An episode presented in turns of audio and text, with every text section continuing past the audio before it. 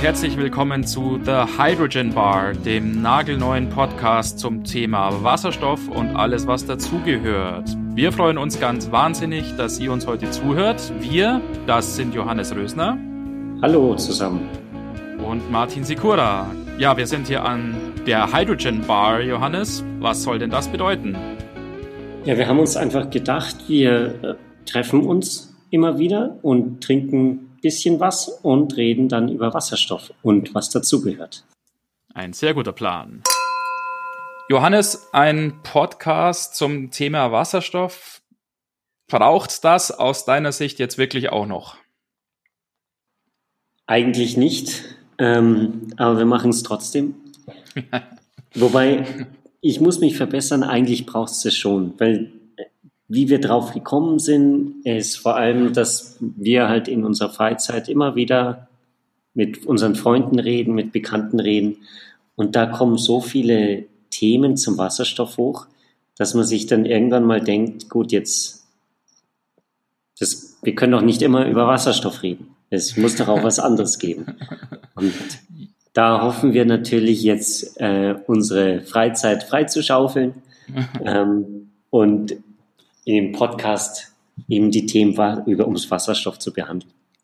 Ja, ich stelle schon auch fest, vielleicht geht's dir da ähnlich, wenn man so im Freundeskreis oder Verwandten- und Bekanntenkreis sich unterhält über, ja, spezifisch so ganz groß das Thema Elektromobilität, wird normalerweise ja immer erstmal das Batteriefahrzeug eigentlich genannt. Also unter Batteriefahrzeug verstehe ich beziehungsweise verstehen diese Gesprächspartner dann tatsächlich die Fahrzeuge, die halt an eine Ladestation angeschlossen werden müssen und wo dann über mehr oder weniger lange Zeit diese Batterie, die eben ja hoffentlich relativ groß ist, wieder aufgeladen wird. Ähm, und dass es ja noch eine ganz andere Welt in diesem großen Feld der Elektromobilität gibt, nämlich diese Wasserstoffmobilität, ist bei vielen noch gar nicht so sehr angekommen. Siehst du das auch so? Wobei das Thema Wasserstoff ist ja dann auch noch viel, viel mehr als diese ja. Mobilität. Es ist natürlich so, die Wasserstofffahrzeuge kriegen jetzt oder gerade so einen Auftrieb durch die den ähm, Hyundai Nexo und den Toyota Mirai. Ähm, Nikola fällt mir da noch ein. Nikola ganz groß in den Medien mit dem mit Börsengang. Trucks, so genau. Ja. Ähm, aber das Faszinierende aus meiner Sicht ist ja auch, dass es dann noch um viel mehr geht, um diese ganze Verteilung, die Nutzung in der Industrie. Ähm, ja. Und da wollen wir auch in diesem Podcast drüber sprechen, dass wir das ja. ganze, das ganze Themengebiet erschlagen. Ja, Johannes, was qualifiziert uns denn dazu, jetzt hier uns mit dem äh, Thema zu beschäftigen?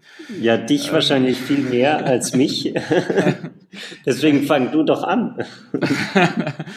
also ich finde, es passt auch so ganz gut zusammen und es passt ganz gut auch, dass du dabei bist. Wir haben tatsächlich unterschiedliche Schwerpunkte. Also ich persönlich, ich beschäftige mich tatsächlich schon relativ lange, circa zehn Jahre mit dem Thema Wasserstoff. Johannes, du hast eher den Fokus so auf die Seite der Batterie. Genau. Was aber sich ja, glaube ich, ganz gut erkennst und äh, ja ganz gut zusammenpasst.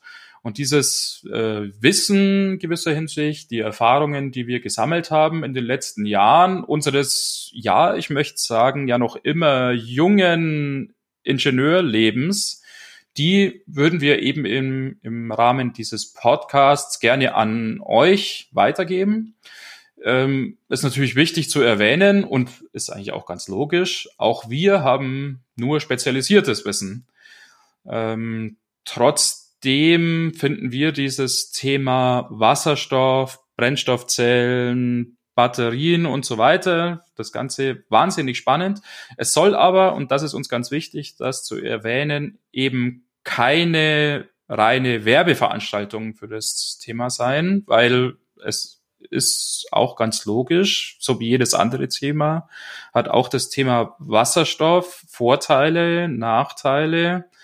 Ähm, und die wollen wir, glaube ich, ganz ehrlich auch ansprechen. Genau, und da werde ich auch ähm, meinen Teil dazu beitragen, weil, wie der Martin gesagt hat, ich ja nicht aus dem Wasserstoffbereich eigentlich komme, sondern mich eigentlich äh, fast nur mit Batterien für Elektroautos beschäftigt habe, jetzt in den letzten Jahren. Ähm, da habe ich natürlich eine bisschen andere Brille auf, komme aus einer anderen Perspektive. Nichtsdestotrotz war dieses Thema Wasserstoff natürlich auch während meiner Zeit bisher mit den Batterien immer wieder ein Thema. Ähm, da sieht man zum Teil extrem emotionale Diskussionen, wo das, äh, wo man sich dann denkt, gibt es eigentlich irgendwas zwischen ähm, ich hasse Wasserstoff und liebe Batterieautos ja, und genau. ich äh, oder andersrum oder andersrum ja. genau ähm, und ja da werde ich dann schauen, dass der Martin nicht zu sehr die Fahne des Wasserstoffs schwingt vielleicht. Na, ich glaube, das ist aber ja tatsächlich ganz äh, sinnvoll und spannend auch, dass wir da tatsächlich halt beide Seiten so ein bisschen vertreten haben.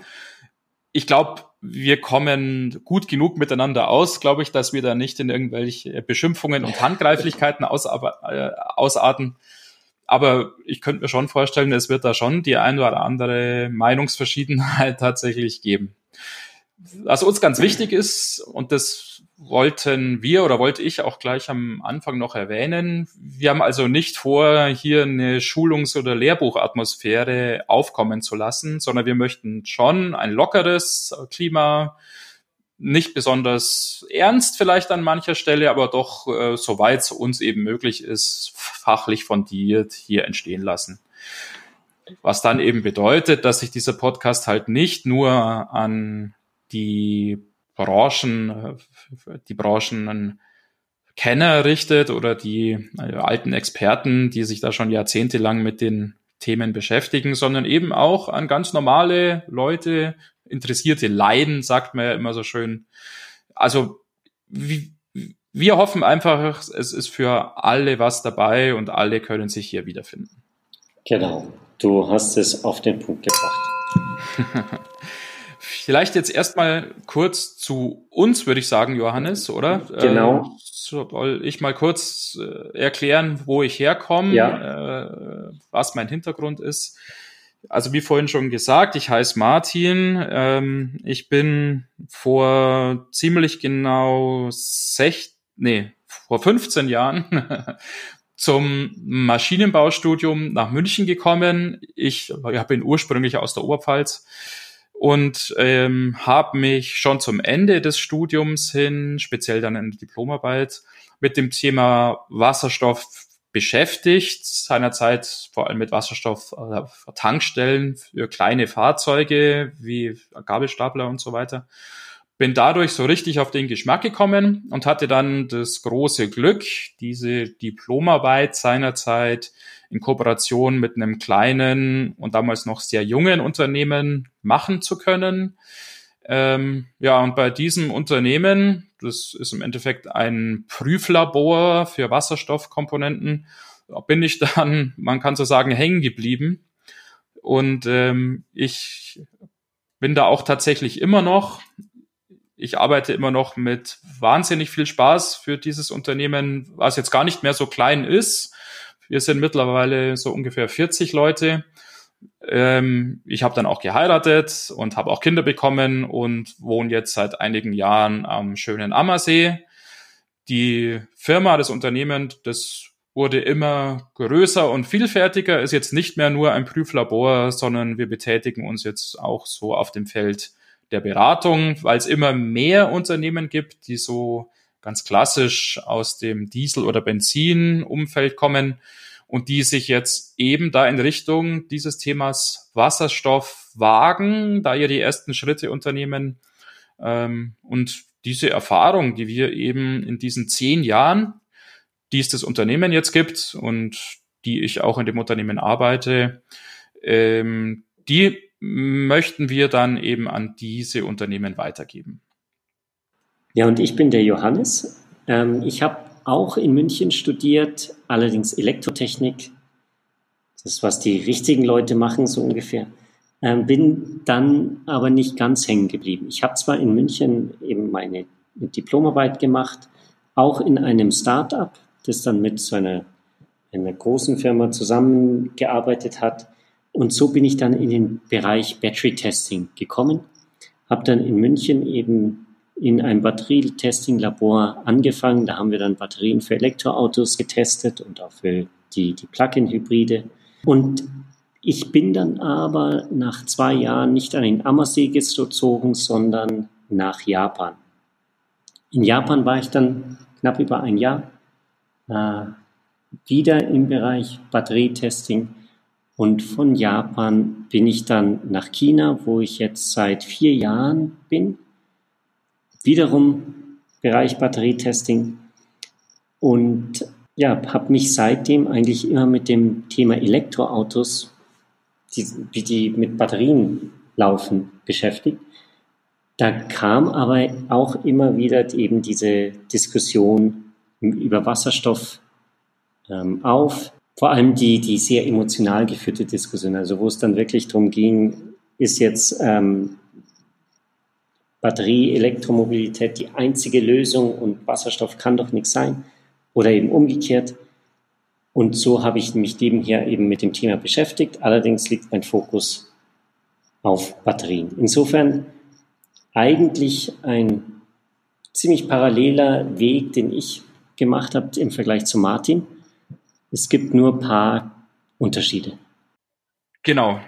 Also ich wollte gerade sagen, es ist natürlich in gewissem Sinne schon ähnlich, halt auch deshalb, weil wir ja ähnlich alt sind. Ich glaube, du bist äh, zwei Jahre jünger als ich, auf 35, 33. Genau.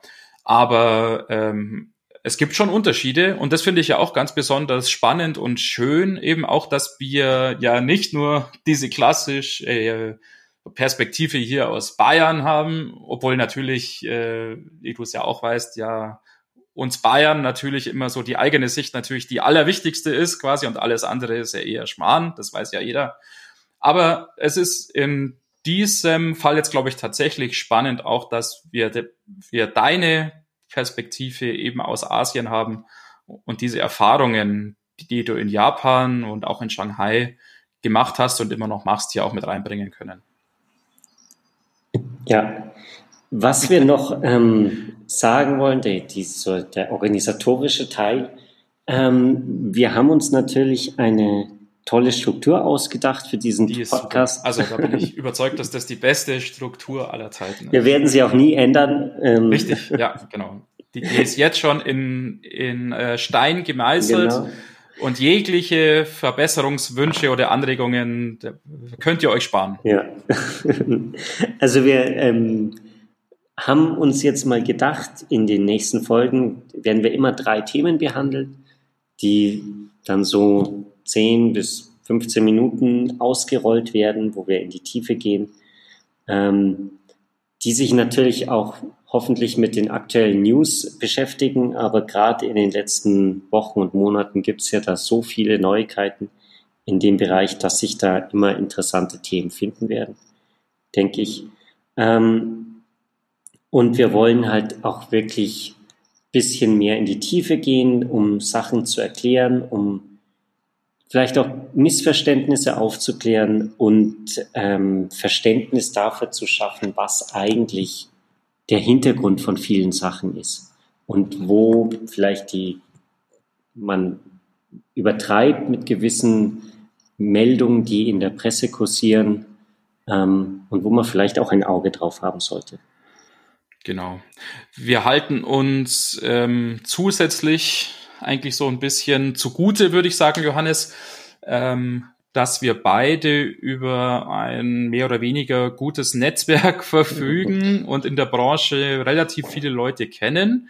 Also sowohl in dieser Wasserstoffwelt als auch, würde ich sagen, in dieser Batteriewelt. Und insofern ist schon ganz klar der Plan. Wir möchten den Podcast also nicht jetzt immer nur zu zweit hier bestreiten, weil unsere Streitereien sind wahrscheinlich dann irgendwann auch langweilig, sondern wir haben schon vor, so viel es geht oder so viel es eben sinnvoll ist, dann auch äh, externe Experten oder äh, ja Wasserstoff oder Batteriestars, wenn man so sagen will, äh, hier einzuladen, die, die mit uns dann die ein oder andere Folge eben bestreiten sollen, ähm, so dass wir wirklich auch zu Themen, zu denen wir uns vielleicht jetzt auch nicht allumfassend äußern können, weil uns da das Wissen in gewisser Hinsicht fehlt, eben dann auch Verstärkung von externen holen. Genau. Ähm, und es kann natürlich auch sein, dass diese Leute aus dem Ausland kommen und drum schon mal der Hinweis, es kann passieren, dass wir plötzlich Englisch reden. ja, ich glaube, dieser Wechsel in der Sprache wird jetzt wahrscheinlich wenig jetzt innerhalb der Folge so oft erfolgen, sondern wahrscheinlich je nach Gast wird es dann halt eine englische Folge oder. Ja, nur, nur ich werde immer wieder mal englische Begriffe benutzen, weil dadurch, dass ich da in China eigentlich nur noch Englisch rede, merke ich, dass ich mein Deutsch verlerne. Ja, aber das machen wir ja alle. Diese Denglischisierung, die schreitet ja immer mehr voran. Vielleicht bei dir noch mehr als bei anderen, aber ich glaube, dass wir irgendwie coole englische Begriffe gebrauchen. Das ist doch ganz normal. Ja. Alles klar. Nachdem wir uns vorgestellt haben, ist natürlich die Frage, was wollen wir denn vorstellen? Was wollen wir besprechen hier in dem Podcast? Und ähm, das ist natürlich ein wahnsinnig breites Thema, habe ich ja vorher schon angedeutet. Ähm, Im Prinzip stellen wir uns vor, dass wir die gesamte Wertschöpfungskette vom Wasserstoff behandeln. Von der Erzeugung bis zum Verbrauch. Genau. Und wir haben uns da mal so überlegt, so eine ganz grobe Einteilung mit möglichen Themen. Und ich habe mir da notiert, also es geht von der Herstellung übers Handling, also um den Umgang mit Wasserstoff, ähm, zu den etwas spezielleren Themen dann, wo es um die Anwendung des Wasserstoffs geht, einmal im Mobilitätsbereich, zum anderen dann auch in der Industrie und als drittes in der Energieversorgung, also irgendwie Heizung, Wärme und so weiter. Genau. Ähm, und Johannes, wenn wir erstmal auf dieses Thema Herstellung schauen, was da natürlich ganz besonder, besonders spannend ist, ist zum Beispiel ja das Thema Elektrolyse und allgemein irgendwie Erzeugung von ja. Wasserstoff aus erneuerbaren Energien. Genau, das ist natürlich das Hauptthema. Interessanterweise bin ich jetzt über den Hinweis gestolpert, dass es natürlich auch Wasserstoff aus natürlichen Quellen gibt. Hm. Ähm, das habe ich gar nicht gewusst oder ich hatte immer gedacht, Wasserstoff existiert nicht in der Natur. Dem ist aber nicht so. Ja, also ich wusste schon auch, dass es vor allem im Weltraum ja irgendwie äh, große Wolken gibt aus Wasserstoff. Ja, aber auf der Erde gibt es die. Aha, aber ja, das ist doch tatsächlich ein spannendes Thema fürs nächste Mal vielleicht.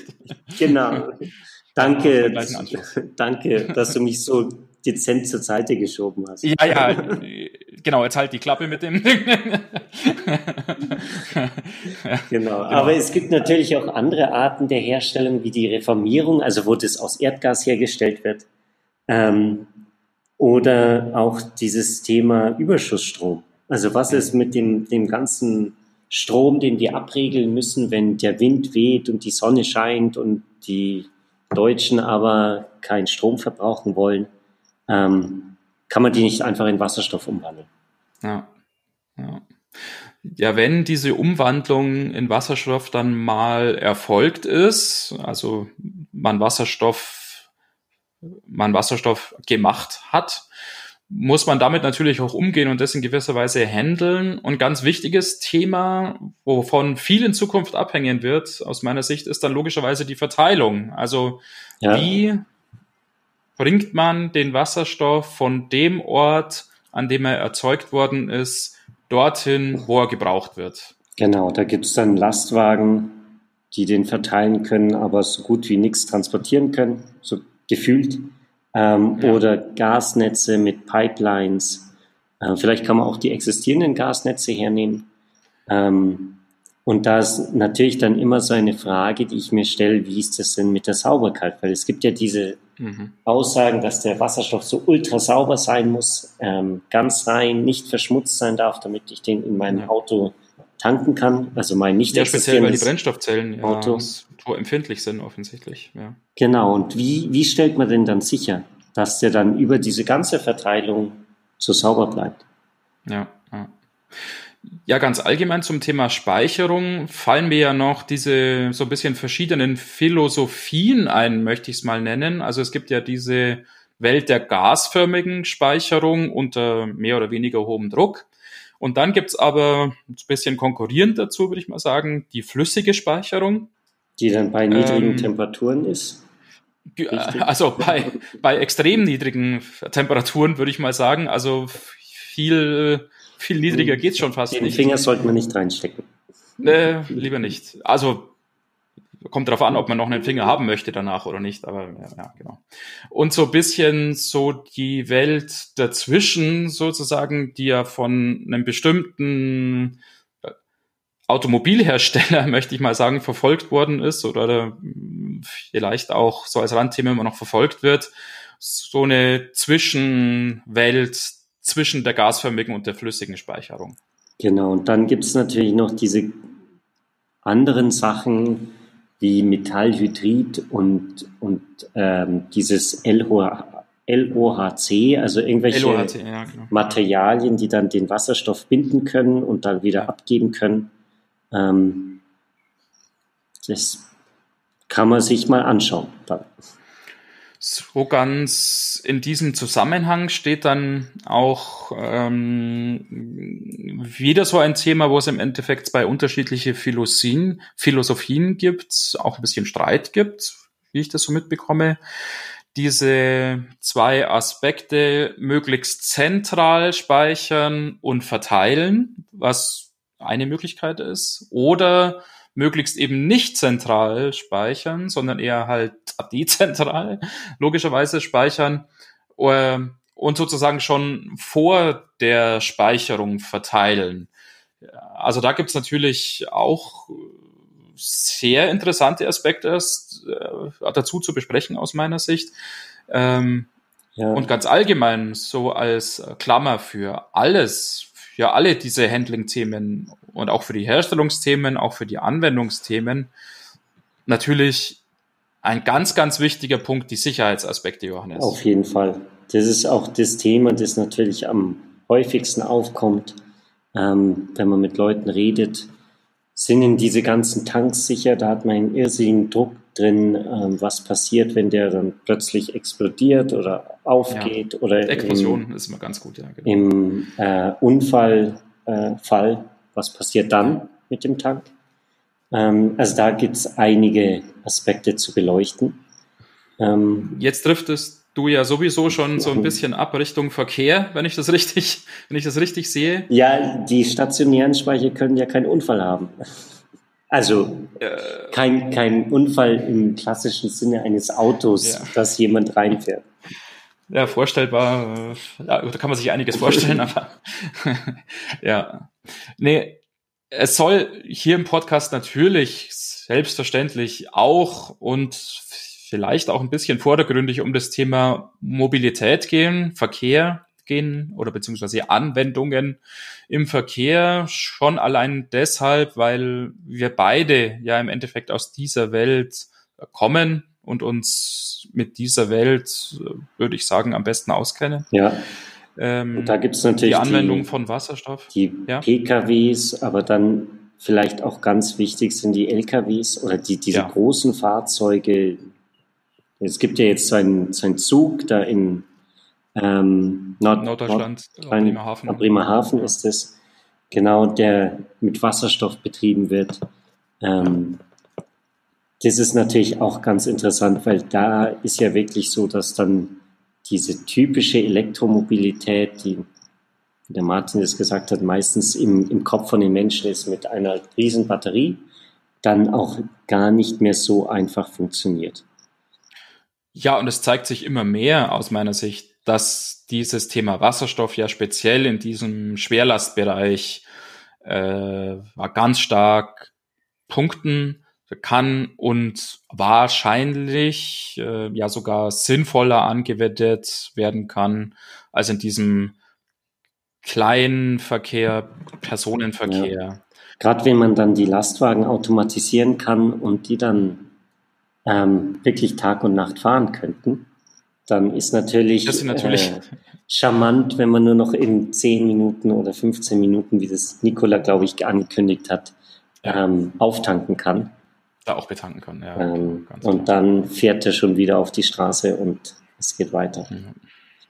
Ja, das Thema Effizienz ähm, ist natürlich immer auch was, was dann bei diesem Vergleich zwischen Batteriefahrzeugen und äh, Brennstoffzellen beziehungsweise Wasserstofffahrzeugen diskutiert mhm. wird. Und allgemein herrscht ja so die Meinung vor, dass dieses äh, Rennen relativ schnell und klar entschieden ist zugunsten der Batterie. Natürlich, das ist ja ähm, auch so. genau. Ähm, ja, vielleicht auch ein spannendes Thema schon für die nächste Folge, Johannes, oder dass ich dir mal erklären kann, halt, dass das gar nicht so ist und dass es zumindest nicht so eindeutig ist. Da bin ich ja gespannt. ja, ja, ja, doch. Da glaube ich, habe ich einen guten Punkt, den ich da ins Rennen führen kann. Genau, aber ähm, der andere Punkt bei den äh, Brennstoffzellenfahrzeugen ist ja genau auch das Tanken, was einerseits natürlich sehr schnell geht, aber auf äh, jeden Fall Komplexitäten und Herausforderungen auf der Tankstellenseite hat. Also da gibt es dann diese Sachen wie Pre-Cooling, das man durchführen muss. Ähm, man muss das irgendwie puffern. Äh, es gibt diese Ideen vor Ort Wasserstoff herzustellen. Das ist wieder dieser zentrale versus dezentrale Ansatz. Ähm, also da gibt es einiges, glaube ich, was im Hintergrund verborgen ist, ähm, um dem Benutzer dann natürlich eine angenehme Usability äh, zur Verfügung zu stellen. Ja, du hast die Tankstellen schon erwähnt. Ganz, ganz großes und wichtiges Thema, wird auch viel erwähnt, ist natürlich der Ausbau dieser Tankstelleninfrastruktur. Wir haben im Moment in Deutschland circa 100 Tankstellen, hier in Bayern äh, sind es, glaube ich, 17 im Moment. Aber ähm, wir stehen im internationalen Vergleich nicht schlecht da, sogar relativ gut. Also ich glaube, es gibt äh, so gut wie kein Land auf der Welt, was da jetzt wirklich nennenswert mehr Tankstellen hat als wir. Aber, es gibt viele Länder mit nennenswert mehr Fahrzeugen oder Brennstoffzellenfahrzeugen. Ja, ja genau. Das auf jeden Fall. Und auf der anderen Seite, ich glaube, das ist auch völlig klar und das ist auch äh, völlig einleuchtend, dass 100 Tankstellen natürlich äh, für die weitere Zukunft indiskutabel sind. Also da müssen natürlich viel, viel, viel mehr her. Oh. Das ist ganz klar. Ja. Und es gibt dann natürlich auch weitere Themen mit Wasserstoff. Ähm, ganz spannend finde ich ja das Thema Luft- und Raumfahrt, ähm, wo Wasserstoff auch hergenommen wird. Ich war etwas überrascht und enttäuscht, dass jetzt die, die Rakete vom Elon Musk ohne Wasserstoff geflogen ist.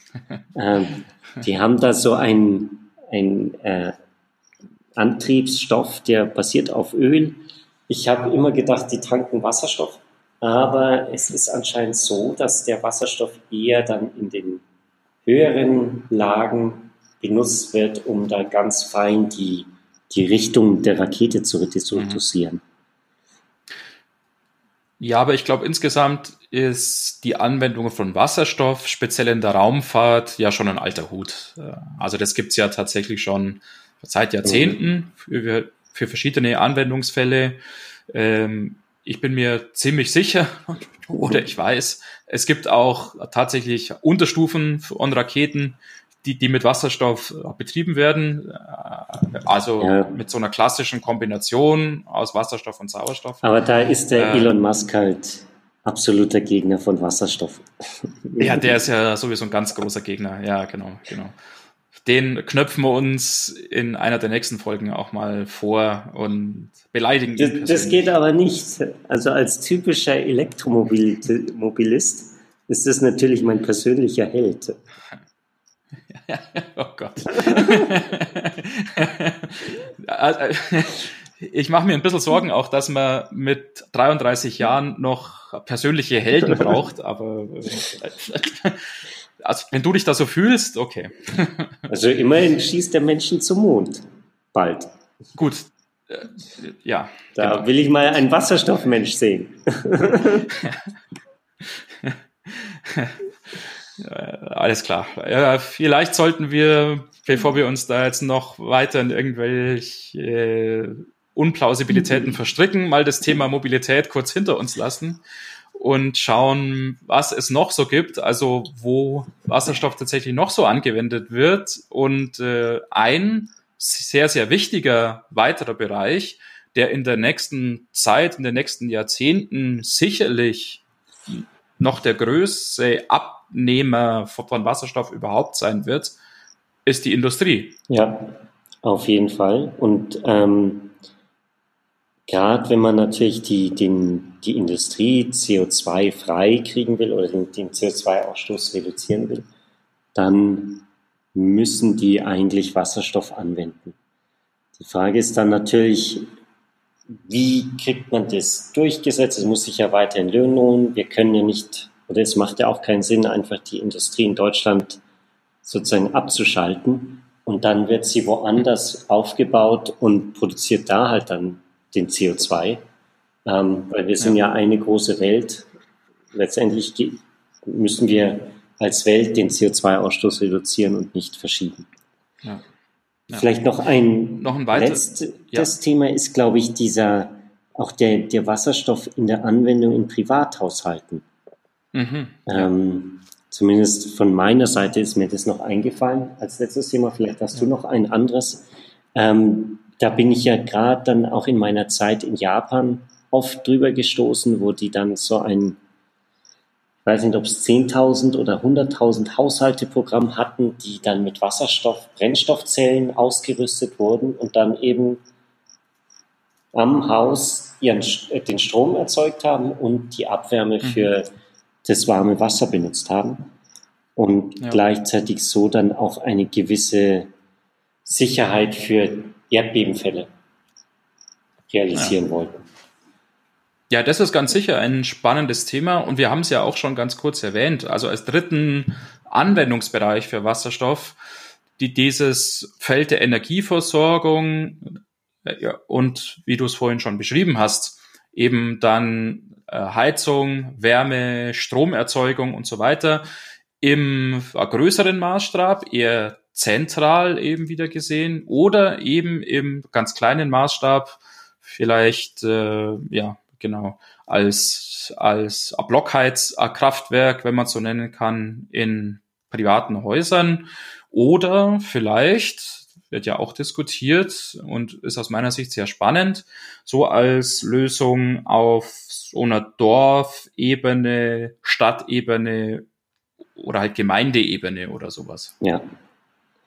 Genau. Ja. Hast du noch weitere Themen, die also spontan fallen mir jetzt keine mehr ein. Wahrscheinlich ist es tatsächlich so, sobald wir mit dem Podcast heute fertig sind, fallen uns irgendwie halt 15 weitere Themen ein. Aber ich glaube, wir haben schon mal jetzt genug ins Rennen geführt. Es waren hoffentlich einige Sachen dabei, die euch auch interessieren, liebe Hörer. Äh, sonst ist das Ganze für die Katz. Aber ich hoffe, es gibt einige Sachen, die euch interessieren und wie vorhin vom Johannes schon angedeutet, wir haben also vor, in jeder der kommenden Folgen ungefähr drei von diesen Themen zu besprechen. Ähm, nicht nur so allgemeine Themen wie jetzt gerade aufgezählt, sondern eben auch dann im Hinblick auf aktuelle Entwicklungen und News und so weiter. Und wenn jetzt noch eines der Themen da fehlt, wo ihr sagt, das ist aber wahnsinnig interessant und diese beiden Schwachköpfe haben das natürlich wieder vergessen, dann ähm, schickt es uns gern. Ihr könnt ja über diese Kommentarfunktion in den Podcast-Apps oder ähm, direkt über eine nicht existierende E-Mail in Kontakt mit uns treten. Wir richten eine E-Mail-Adresse ein und geben die euch dann bekannt. Ähm, ja, gut, das haben wir tatsächlich vergessen. Noch. Ähm, es gibt auch die Möglichkeit, über die Homepage mit uns in Kontakt zu treten. Auch diese Homepage werden wir euch bei Gelegenheit bekannt geben. Genau. Und dieses Thema der stationären Anwendung, was wir besprochen haben unter Industrie führt natürlich gleich zum Thema der Stunde oder beziehungsweise der letzten Wochen äh, über, nämlich der Bund hat ähm, eine Wasserstoffstrategie vorgestellt, die sehr stark, äh, sehr starken Fokus auf die ähm, stationären, die Industrieanwendungen legt. Ähm, nach langer Zeit und, und viel Diskussionen ähm, wurde die nun veröffentlicht. Ähm, und Martin, du hast die gelesen, genauso wie die Strategie von Bayern. Willst du mal kurz zusammenfassen, was da drin steht? Ja, ja gerne, genau. Und äh, was natürlich am wichtigsten ist, ist, dass die bayerische Strategie selbstverständlich eine Woche oder so früher dran war, weil das ist natürlich ganz wichtig. Ja. Und der Bund, der ja Bund schon, hat dann seine Strategie nur abgeschrieben von Bayern. Genau. Also wir kennen das ja schon aus der Corona-Zeit, die wir ja zum Glück jetzt so Schritt für Schritt langsam hinter uns zu lassen scheinen. Aber da war es ja auch immer so logisch, dass Bayern natürlich irgendwie da voran preschen musste und da immer irgendwie zwei, drei Tage früher dran sein musste als der Bund. Und hier jetzt bei diesem Zukunftsthema Wasserstoff ist es natürlich ganz genauso. Also zuerst wurde diese H2-Strategie der bayerischen Staatsregierung vorgelegt und dann die H2-Strategie der Bundesregierung. Ähm, was man sagen kann, ist, dass sich beide Strategien auf den sogenannten grünen Wasserstoff konzentrieren oder diesen speziell fördern. Also Wasserstoff, der aus regenerativen, erneuerbaren Quellen erzeugt worden ist. Der Bund sagt, er möchte bis 2030 äh, 5 Gigawatt an Elektrolyseleistung, also äh, Leistung zur Erzeugung von Wasserstoff aus solchen regenerativen Quellen installiert haben. Bis 2040 sollen es dann sogar 10 Gigawatt sein. Spannend ist, dass schon durchaus realistisch eingesetzt wird, dass dieser Bedarf an Wasserstoff nicht in Deutschland oder in unseren Nachbarländern erzeugt werden wird, weil das schlicht äh, unrealistisch ist. Und dass es da also diesen äh, Fokus oder diesen Hinweis auf eine Erzeugung in sonnen- und windreichen Regionen gibt. Und äh, speziell ist da ja Nordafrika im Rennen. Da werden wir vielleicht gleich noch ein bisschen dazu sprechen. Ähm, wie es der Johannes schon erwähnt hat, es werden generell drei Anwendungsbereiche spezifiziert für den Wasserstoff. Neben dem Verkehr, vor allem auch hier, Fokus Schwerlastverkehr, aber auch äh, wird ganz deutlich dargestellt, es gibt auch eine Chance, dass im Pkw-Bereich, also im Personenverkehr, vielleicht auch der Wasserstoff eine entscheidende Rolle spielen wird. Und zudem dann die Industrie und halt die Energieversorgung Wärme. Ähm, zum Thema Infrastruktur wurde da auch so eine generelle Erklärung äh, eingefügt, dass halt das Tankstellennetz ausgebaut werden soll, vor allem auch für Schwerlastanwendungen, für die es ja aktuell noch sehr, sehr wenige äh, Tankstellen, um nicht zu sagen gar keine gibt, ähm, die, wie gesagt, ungefähr 100 Tankstellen, die jetzt schon da sind, die konzentrieren sich ja eher auf PKWs. Ähm, und letzter Punkt, den ich noch erwähnen wollte zur Zwei-Strategie des Bundes, wäre tatsächlich, dass es das Ziel ist, diesen eben grün erzeugten Wasserstoff oder den Strom, der dazu benötigt wird, von der EEG-Umlage, die den Strompreis ja verteuert, zu befreien, so dass man da die Wettbewerbsfähigkeit einfach steigert. In eine sehr, sehr ähnliche Richtung, logischerweise, geht die H2-Strategie der bayerischen Staatsregierung. Die ist insgesamt etwas konkreter und detaillierter. Also vom Bund war jetzt auch nicht anders zu erwarten, ist es ja eher so ein generelles Eckpunktepapier, mit Absichtserklärungen und Leitlinien, wenig konkreten Maßnahmen. In der bayerischen Strategie ist zumindest schon mal erwähnt, dass also bis zum Jahr 2030 400 Tankstellen in Bayern stehen sollen. Wie vorhin schon mal gesagt, aktuell sind es 17. Da ist also noch ein ganz schöner Ausbaubedarf. Ähm, Äh, ein weiteres Ziel ist, dass es bis zum Jahr 2030 auch tatsächlich auf den bayerischen Straßen ein Prozent äh, an Brennstoffzellenfahrzeugen gibt, was also eine ganz schöne Stückzahl ist. Das wären tatsächlich ungefähr 80.000. Ein weiteres Ziel ist, dass der Preis für ein Kilogramm Wasserstoff, was man an der Tankstelle kauft, von aktuell 59 äh, sinkt auf ungefähr die Hälfte. Ähm, wo sich die bayerische Strategie ein bisschen überschneidet mit der Strategie vom Bund, ist auch da das Ziel oder der Wunsch, ähm, diese staatlich induzierten Strompreisbestandteile, also unter anderem diese EEG-Umlage, eben soweit es geht abzuschaffen, um einfach die Erzeugung dieses grünen Wasserstoffs so günstig wie möglich zu machen, beziehungsweise nicht von staatlicher Seite noch zu verteuern.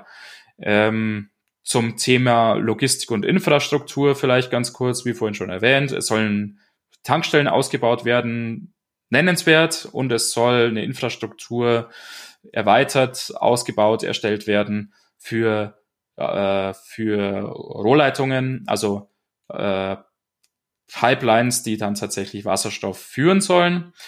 Ganz allgemein im Bereich Industrie und im Bereich Mobilität sollen eben diese CO2-freien Technologien gefördert werden, was wieder dann eben zu dem grünen Wasserstoff führt, also nicht zu dem Wasserstoff, der auf Arten erzeugt worden ist, die eben nicht CO2-frei sind. Ähm, Förderung speziell des Nutzfahrzeugsbereich äh, Bereichs, also auch hier eine gewisse Überschneidung mit der Strategie des Bundes. Es wurden Modellregionen und äh, Demo-Projekte aufgezählt und vor einiger Zeit ausgewiesen, ähm, wo also gewisse Regionen in Bayern sich da mit verschiedenen Anwendungen im Bereich Wasserstoff besonders hervortun sollen. Ähm, und es gibt ein neues Koordinationszentrum, äh, nennt sich H2B, äh, wird in Erlangen stationiert und das soll diese ganzen Aktivitäten koordinieren. Johannes, was sagst du denn zu den Strategien? Findest du die sinnvoll? Findest du die Maßnahmen konkret genug? Ähm, also ich starte mal mit dem Lob natürlich, ähm, ganz brav wie ich bin. Es ist natürlich gut, dass es grundsätzlich solche Strategien gibt, um den, den Firmen und den, den ganzen Playern auf dem Markt auch den ein, eine Richtung zu geben. Gerade in China sieht man das ja, wie erfolgreich China eigentlich ist, ähm, indem sie eine aktive Wirtschafts- oder Industriepolitik machen. Es lässt mich zwar auch manchmal zweifeln, dass man sagt, ja, Mai, eigentlich äh, soll der Markt ja richten und die, die beste Idee soll sich durchsetzen. Ähm, allerdings ist es halt schon bei diesen frühen Technologiestufen vielleicht manchmal den Firmen anscheinend nicht zuzumuten, dass sie eben einfach das Geld in die Hand nehmen und ähm, dann Sachen entwickeln, was ich natürlich auch verstehe, dass niemand natürlich jetzt der, der Gelackmeierte sein will. Ähm, insofern ist es auf jeden Fall gut. Es ist andererseits natürlich auch etwas zum Teil aus der Luft gegriffen, wo ich mir denke, ja, ähm, wie kommt jetzt Bayern drauf, dass ähm, der, der Wasserstoffpreis auf vier bis fünf Euro pro Kilo sinken oder sinken wird? Ähm, haben die jetzt die Glaskugel neu erfunden und können in die Zukunft schauen? Ähm, also das kann man ja nicht einfach nur so postulieren, dass das eben so sein wird. Was ich in dem Zusammenhang besonders spannend finde, ist ja auch, dass diese 9,50 Euro, wie man sie jetzt aktuell an der Tankstelle eben bezahlen muss, ja in gewissem Sinne ein politischer Preis sind. Ähm, was bedeutet, dieser Preis ist halt massiv an politischer Seite subventioniert. Also wenn das ein marktgerechter mhm. Preis wäre, wäre der locker zweistellig, halt allein schon deshalb, weil einfach noch nicht genug Wasserstoff für den Verbrauch in diesem Verkehrssektor überhaupt erzeugt wird. Mhm. Ähm, das heißt, ein Ziel, diesen ähm, politisch motivierten Preis zu halbieren, äh, ja, halte ich schon für sportlich, weil es im Endeffekt ja bedeutet, es ist ja eben nicht nur eine Halbierung, sondern viel, viel mehr, was da angestrebt wird.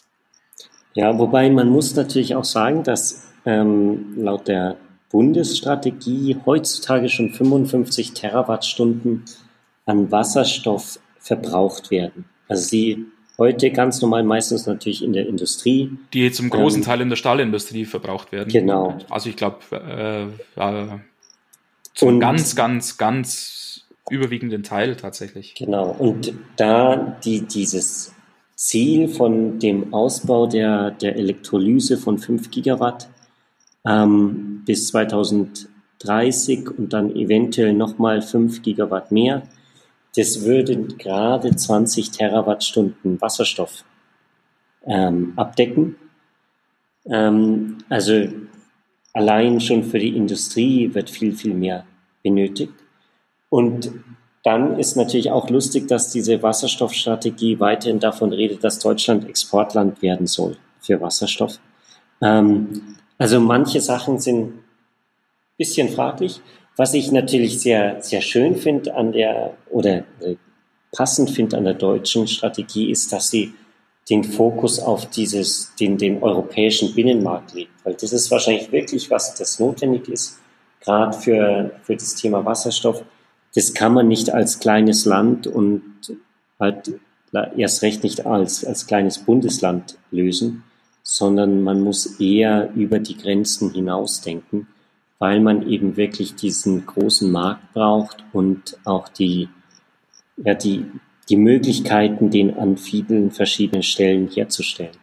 Ja, finde ich auch spannend. Ähm, mir macht so ein jetzt nicht Sorgen, also es macht mir keine Sorgen, aber ich bin gespannt, wie es sich entwickelt, weil ja, wie vorhin schon mal gesagt, so dieser Verweis darauf, dass der Wasserstoff ja in sonnen- oder in windreichen Regionen eben erzeugt werden soll, ja speziell auch, ich glaube, es wird in der Strategie jetzt nicht explizit erwähnt, äh, korrigiere mich, falls ich mich täusche, aber es bedeutet ja eigentlich, dass ähm, Wasserstoff auch in Nordafrika erzeugt werden soll und dann auf verschiedenen Wegen nach Europa oder nach Deutschland transportiert werden soll.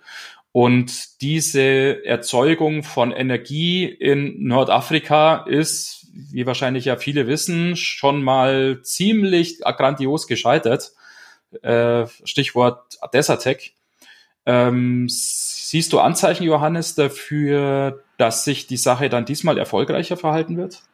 Ähm, Gut, der Vorteil an Wasserstoff ist natürlich, dass ich keine Kabel brauche. Da kann ich dann diese großen ja. Tanker hinschicken.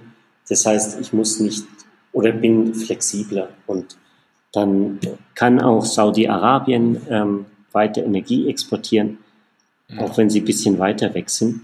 Schöner Nebeneffekt wäre vielleicht, der ist mir heute beim Mittagessen eingefallen, ehrlich gesagt, ähm, wenn halt massiv da auch Wasser verbraucht wird, äh, logischerweise. In der Elektrolyse wird Wasser aufgespaltet in Wasserstoff und Sauerstoff. Das heißt, man ja, benötigt als Rohstoff ja nicht nur den Strom, der photovoltaisch oder der Windkraft erzeugt wird, sondern halt auch Wasser.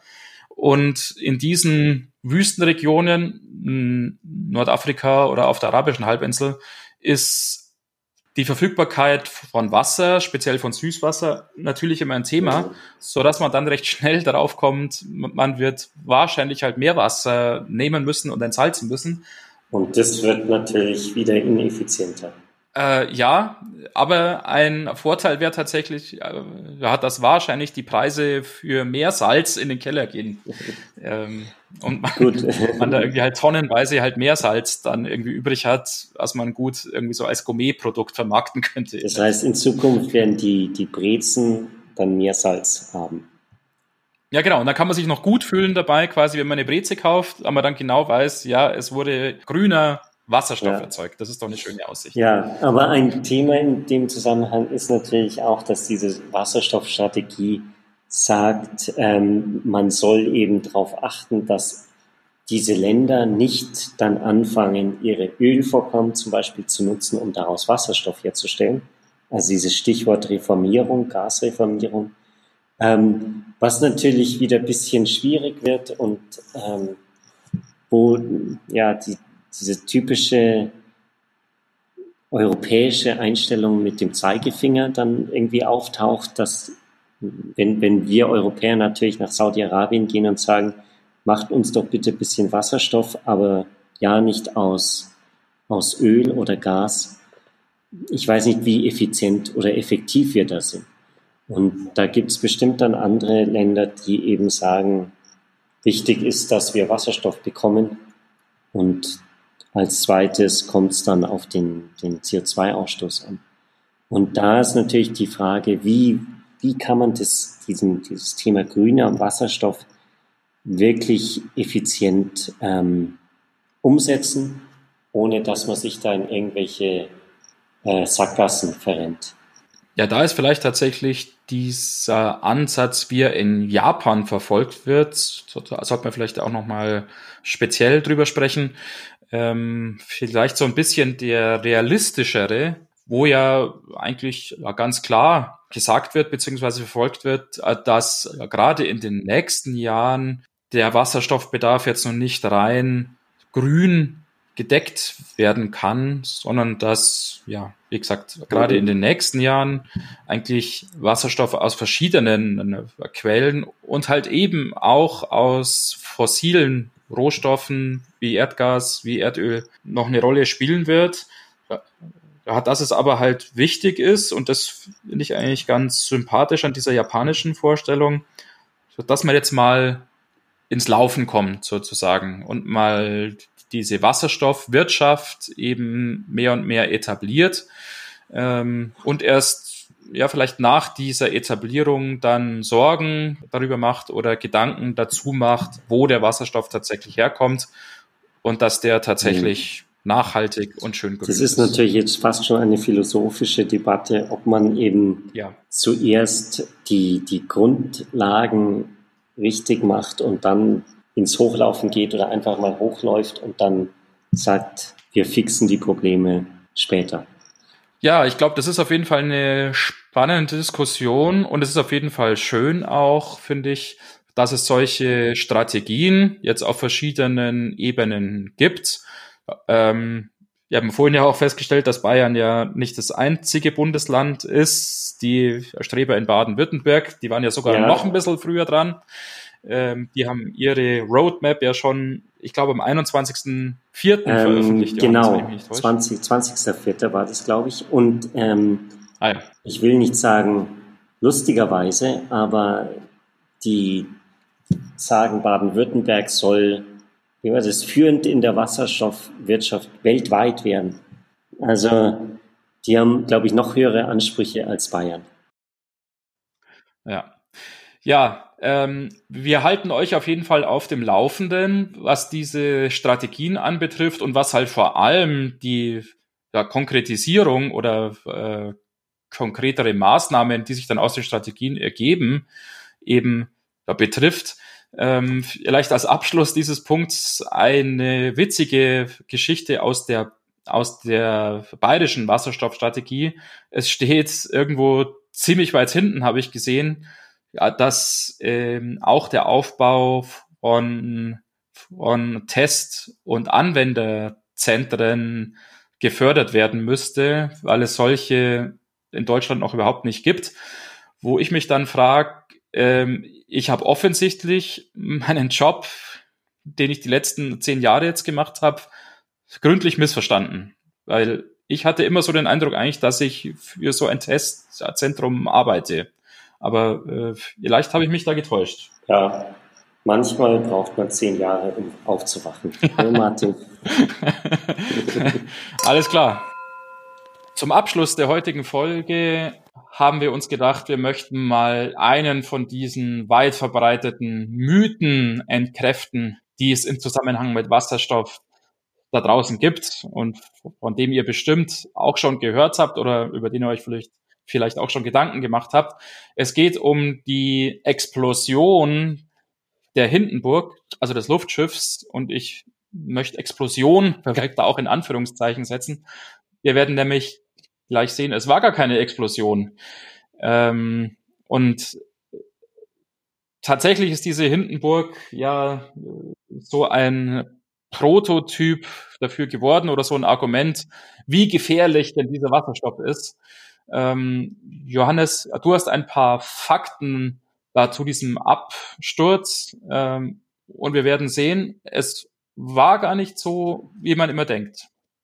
Die Hindenburg ist am 6. Mai 1937 in New York, beziehungsweise New Jersey war das, ähm, gelandet von einem, einem, Überflug über den ähm, Atlantik.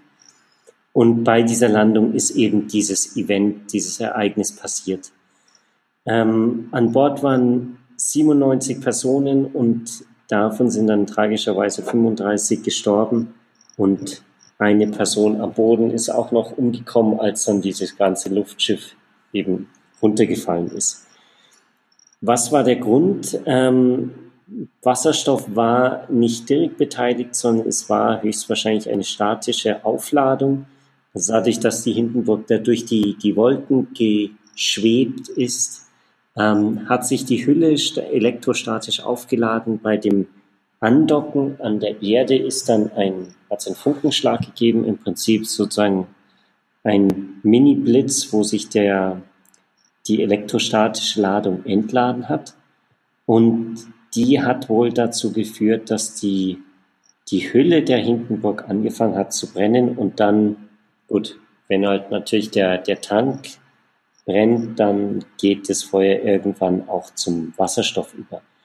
Interessant ist natürlich, wenn man da die, die Bilder anschaut oder die, die Filme, dass es nicht eine wirkliche Explosion ist, sondern ein langsames Verbrennen, was eben dann auch dazu ähm, zu diesem ähm, Ergebnis geführt hat, dass der Wasserstoff wahrscheinlich nicht wirklich der Hauptbeteiligte war, sondern es eben einen anderen, einen äußeren ähm, Grund hatte.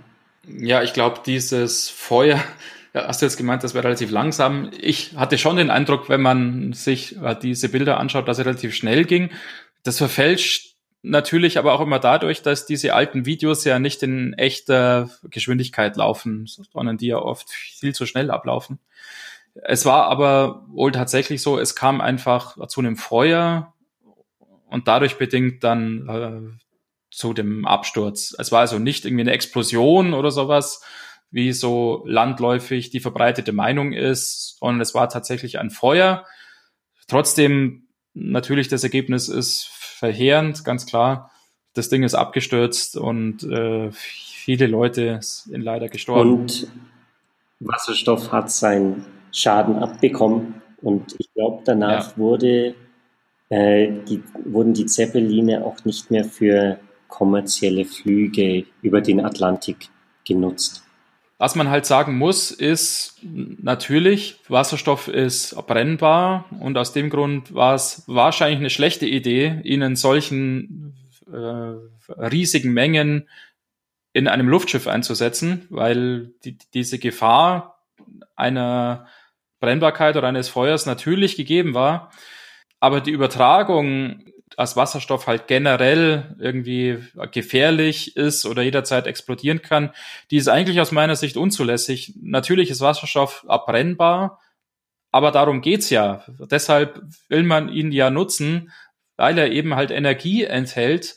Ähm, und es ist im Übrigen ja auch so, auch dass Benzin und Diesel ja zum Beispiel Energie enthalten. Äh, aus dem Grund funktionieren die ja als Kraftstoffe oder als, als Treibstoffe. Ähm, und so ist mit Wasserstoff halt auch. Das enthält Energie. Und aus dem Grund ist es äh, sinnvoll, ihn als Energieträger zu nutzen und als Kraftstoff zu nutzen.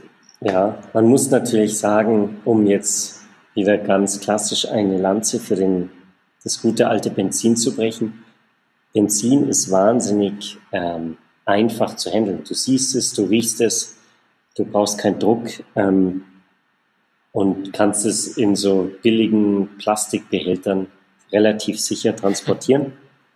Und da sind natürlich die, die, die Wasserstofftanks bisschen komplizierter ja, da werden wir sicher auch demnächst mal eingehen drauf. Vielleicht noch der Hinweis, natürlich muss man ein besonderes Augenmerk auf die Sicherheit haben, wenn man mit Wasserstoff umgeht, ganz klar. Und dieser Explosionsschutz äh, in Bezug auf Wasserstoff ist ein komplexes. Äh, also bevor Thema. der Martin zu sehr in seine technische Schwärmereien kommt und uns alle langweilt, äh, ja, würge ich dich ab und sage, die, die wichtigste Message ist natürlich, dass ähm, Wasserstoff genauso wie jedes andere ähm, Element, jedes andere Material beherrschbar ist, wenn man es eben unter den richtigen Gegebenheiten einsetzt und entsprechend auch Probleme bereitet, wenn man es eben nicht richtig einsetzt. Und das soll es dann für heute auch gewesen sein. Wir haben eure Geduld jetzt ja ohnehin schon viel zu lang strapaziert, liebe Hörer. Wir würden uns jedenfalls wahnsinnig freuen, wenn ihr dann auch bei der nächsten Episode wieder mit uns an die Hydrogen Bar kommen würdet. Und diese nächste Episode, Johannes, die wird es in ungefähr zwei Wochen geben. Genau, und bis dahin hören wir uns gerne eure Kommentare, Wünsche, euer Feedback an. Tretet mit uns in Kontakt, entweder über unsere Webseite hydrogenbar.podigy.io oder über alle anderen Kanäle, die es so typischerweise gibt. Ihr findet uns auch auf LinkedIn, dem Facebook der alten Männer oder alten Menschen. Und ja, wir freuen uns aufs nächste Mal. Genau. Vielen Dank für heute. Macht's gut und bis bald. Ciao. Ciao.